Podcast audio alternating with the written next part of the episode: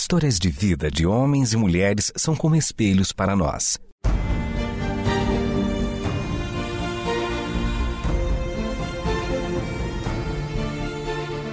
Convidamos você para entrar nas páginas do livro que conta a história do Deus que entrou em nossas histórias. Ouça sobre pessoas que viveram os mesmos conflitos que você e eu enfrentamos e que em Deus encontraram sentido da vida. A partir de agora, você está diante do Espelho na Janela.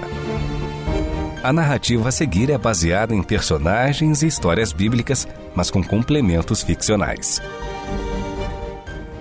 Essa não é uma história fácil de ser compreendida. Ela aconteceu para ser compreendida. Mas, mesmo assim, nós estamos acostumados ao amor humano, e quando o amor divino se revela a nós, só conseguimos compreender em partes. Mas um dia o veremos face a face, assim como o Eterno nos vê. Toda vez que relembro essa história, como agora para contar para vocês, percebo nuances que ainda não havia percebido antes. Mas isso também acontece à medida em que conheço mais de mim. Quanto mais olho para dentro, mais percebo que preciso olhar para o eterno, pois é abundante nele tudo aquilo que falta em mim. E ele entrega sem condições ou merecimentos, na simplicidade de quem oferece um copo d'água. Essa história é sobre quando o amor divino dá de beber a quem tem sede, quando o que é pleno se revela ao que é transitório. É o encontro da perfeição com o que é incompleto, falível, inconstante, impuro.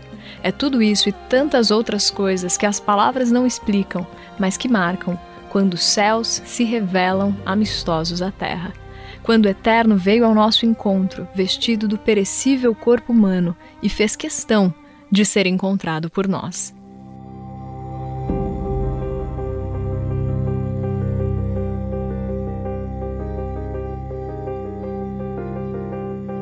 Era um dia quente, como tantos outros iguais ao que faziam naquela época do ano, na pequena cidade de Sicar, em Samaria. A mulher ia ao poço buscar água no horário em que o calor do sol estava mais perceptível nas peles, suando os rostos e fazendo qualquer atividade parecer mais desgastante. Por isso, as pessoas evitavam saírem de suas casas no horário do almoço. Faziam suas refeições e quem pudesse, recolhia-se por mais alguns minutos para descansar, antes de retomar seus afazeres diários. Era por saber disso que aquela mulher ia até o poço retirar água naquele horário, para evitar encontrar-se com outras pessoas. Caminhava com o seu cântaro ainda vazio, se arrastando, como se o objeto pesasse muito. Mas não era o cântaro difícil de levar, era o coração, que estava cansado das incertezas sobre o amor, as marcas do passado, o peso dos erros cometidos. Ela chegou ao poço e ouviu uma voz que dizia: Podes me dar um pouco de água? Quando ela ergueu a cabeça, viu que era um homem judeu que lhe pedia água. Se ela não estivesse olhando para o chão durante todo o caminho em direção ao poço, poderia ter visto que já havia alguém ali. Então, poderia ter dado meia volta e retornado para sua casa com aquele sentimento de inadequação de quem não se sente bem em nenhum lugar, ela falou: Como pode o senhor, um judeu, pedir água a mim que sou uma samaritana? Além de naquele tempo as mulheres estarem à margem da sociedade, ela ainda era da região de Samaria, que era a capital de Israel, o Reino do Norte, conforme a divisão que ocorrera na época dos filhos de Salomão. Samaria ficava entre a Judéia e a Galiléia. Séculos antes, esta região havia sido conquistada pelos assírios, e aos poucos, os hebreus que viviam ali misturaram aquilo que eles acreditavam como hebreus com o que o Império Assírio os submeteu a obedecer. Eles prestavam culto ao Eterno fora de Jerusalém e do Templo, o que era inaceitável para os judeus. Do ponto de vista dos judeus do Reino do Sul, os samaritanos haviam se contaminado e não deveriam ser considerados como povo de Deus. E essas divisões e conflitos nacionais estavam também dentro do coração da mulher, confusa sobre quem ela era, o que ela deveria fazer e de que maneira deveria viver para ser aceita por Deus. Jesus sabia o que se passava em seu interior e então prosseguiu a conversa dizendo: Se você conhecesse a generosidade de Deus e soubesse quem eu sou, Você pediria a mim, e eu lhe daria a água da vida. Quanto mais Jesus se aproximava de seu coração, mais ela se retraía e usava uma porção de palavras como uma forma de tentar proteger-se da proximidade que ele tentava ter com ela. Sendo assim, ela respondeu: O senhor não tem um cântaro e esse poço é fundo. Não tem como o senhor me dar essa água. Por um acaso o senhor tem mais recursos do que o nosso antepassado Jacó, que foi quem cavou esse poço e bebeu dele, assim como seus filhos e rebanhos e depois o deixou para nós? Jesus sabia que ele falava de algo divino e ela só estava pensando em coisas terrenas, e não a culpou por isso. E como eu disse no começo dessa história, para nós, humanos, é difícil entender o amor de Deus.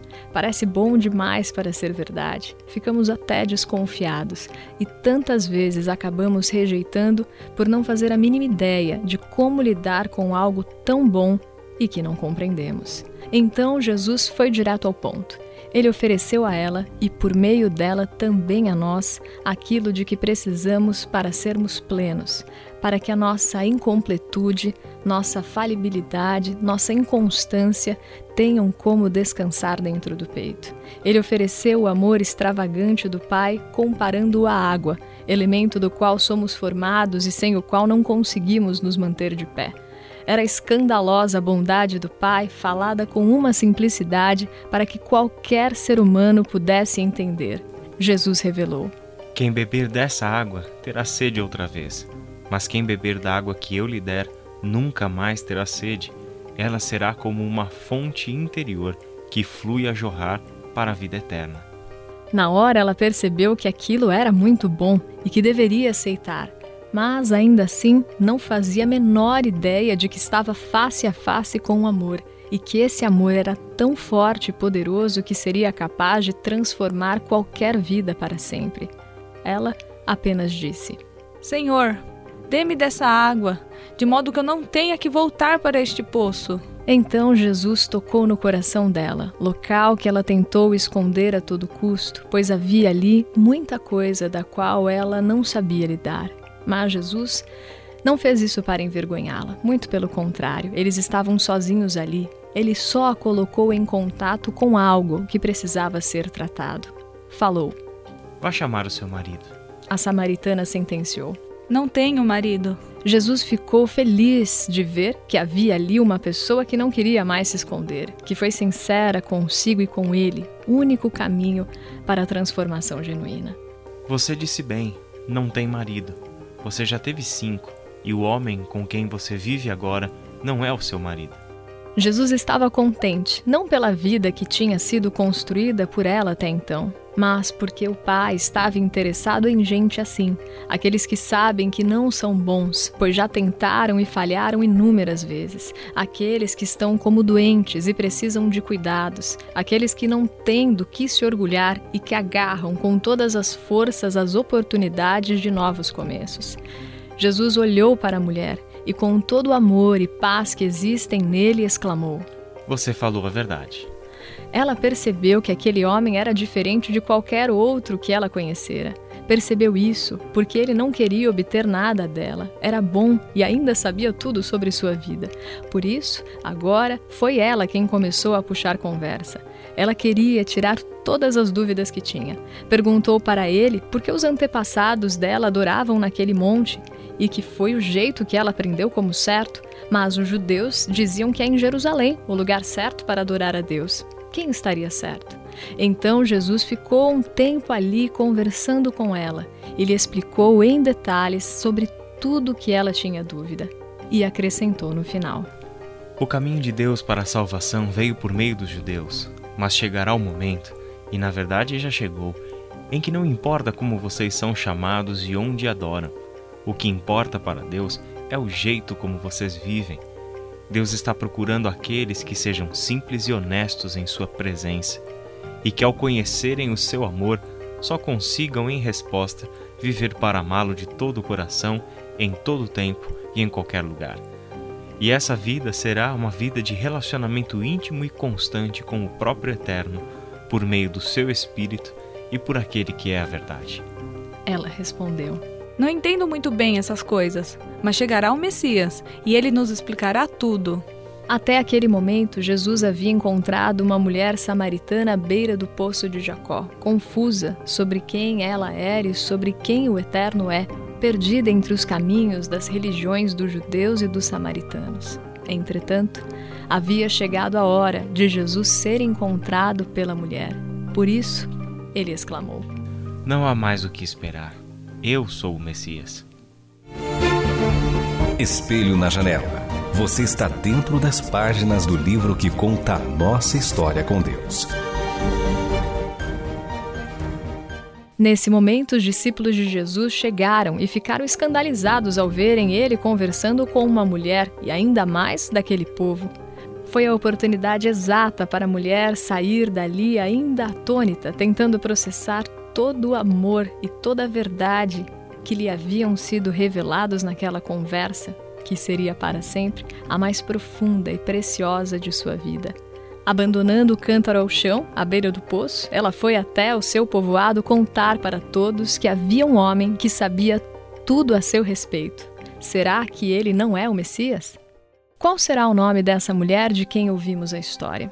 Não sabemos, e é melhor assim, pois esse encontro com Jesus e seu amor revelador e transformador pode acontecer com qualquer um de nós. Além do que, não precisamos de todas as informações de uma história para entender o significado do que ela nos quer transmitir. Jesus mesmo contava muitas parábolas, histórias que poderiam ser reais, e tantas vezes eram, e que aconteciam em qualquer lugar com qualquer pessoa. E por detrás dessas histórias sempre havia um ensino que poderia ser compreendido por qualquer um, em qualquer ponto do tempo e do espaço. Contanto que houvesse o anseio de entendê-las e a coragem de se enxergar nelas e permitir ser lido por essas histórias. Ousadia essa que tem transformado a vida de tanta gente por aí. Filhos sem nomes, mas que se arrependem e voltam ao lar pai que ama sem medidas, espera para abraçar, acolher e cuidar daqueles que retornam para casa. Pessoas falhas e inconstantes são como espelhos para os sinceros de coração que querem encontrar o eterno. Pessoas que descobriram a grande preciosidade da vida e venderam tudo quanto tinham para alcançar essa joia. São histórias simples, mas que podem nos mudar para sempre, se, por detrás delas, formos capazes de percebermos o grande amor do Pai. Passados alguns anos do encontro da mulher samaritana com Jesus, num sábado pela manhã, enquanto ela esquentava o leite, seu marido cortava o pão, que acabara de ser assado. Juntos, esticavam a toalha branca de algodão sobre a mesa, preparando-a para partilharem ali a primeira refeição do dia. Trocavam olhares de cuidado enquanto arrumavam as pontas das toalhas e se ajeitavam confortavelmente nas cadeiras de madeira que o esposo mesmo havia feito. Ele era judeu, crescido e criado sobre os preceitos da lei de Moisés, e ela, como sabemos, samaritana. Mas, para ambos que conheceram e caminharam com Jesus, nenhuma dessas diferenças importavam mais, tampouco o passado de cada um deles. O homem que se tornou seu marido a conheceu cerca de um ano depois do encontro que ela teve com Jesus. Como um bom parceiro e discípulo de Cristo, ele a amou de verdade e ajudou em cada passo do caminho, para que pouco a pouco ambos pudessem se tornar mais parecidos com Jesus. Ele, com muito amor, sempre dizia a ela que a sua vontade era que as pessoas a conhecessem pela beleza que havia no coração dela, coração tocado por Cristo. Naquela manhã de sábado, enquanto ajeitavam a mesa e passavam a mão sobre a toalha para deixá-la esticada, vez ou outra seus dedos se encostavam e com afeto e cumplicidade se olhavam, até que ele disse a ela: Lembra daquela história de quando Jesus transformou água em vinho? Com carinho continuou: Foi isso que ele fez com a nossa vida. A cidade que outrora lhe trazia lembranças de tempos difíceis de sua vida, agora lhe parecia o próprio paraíso. Mas não era a cidade que havia mudado, era o coração da mulher. Nele podiam ser encontradas fontes de água viva que jorravam como um manancial, inundando todo o seu ser. Sua vida se tornara como um rio de amor que corria e alcançava outros, dando de beber a quem precisasse. Realidade esta que só foi possível porque ela encontrou a fonte do amor, ou melhor dizendo, foi encontrada por esta fonte. Antes disso, Ela olhava o céu e via nuvens que apenas lhe indicavam se havia possibilidade de chuva naquele dia ou não. Ao olhar as estrelas à noite, apenas pensava no dia quente que teria na manhã seguinte. Mas, depois do encontro, a imensidão azul estampada sobre sua cabeça lhe revelavam mais de um Deus que havia feito tudo com muito esmero.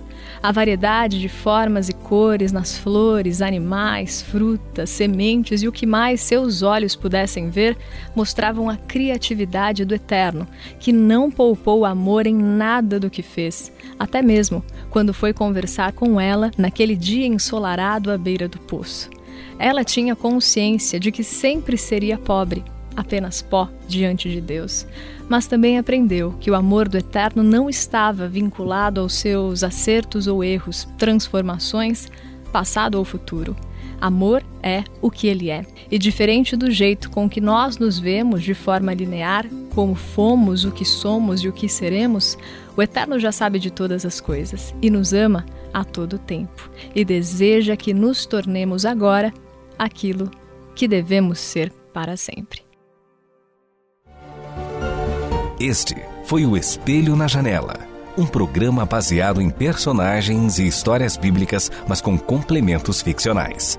Escrito e produzido por Renata Borjato e Israel Mazacorati. Realização Transmundial.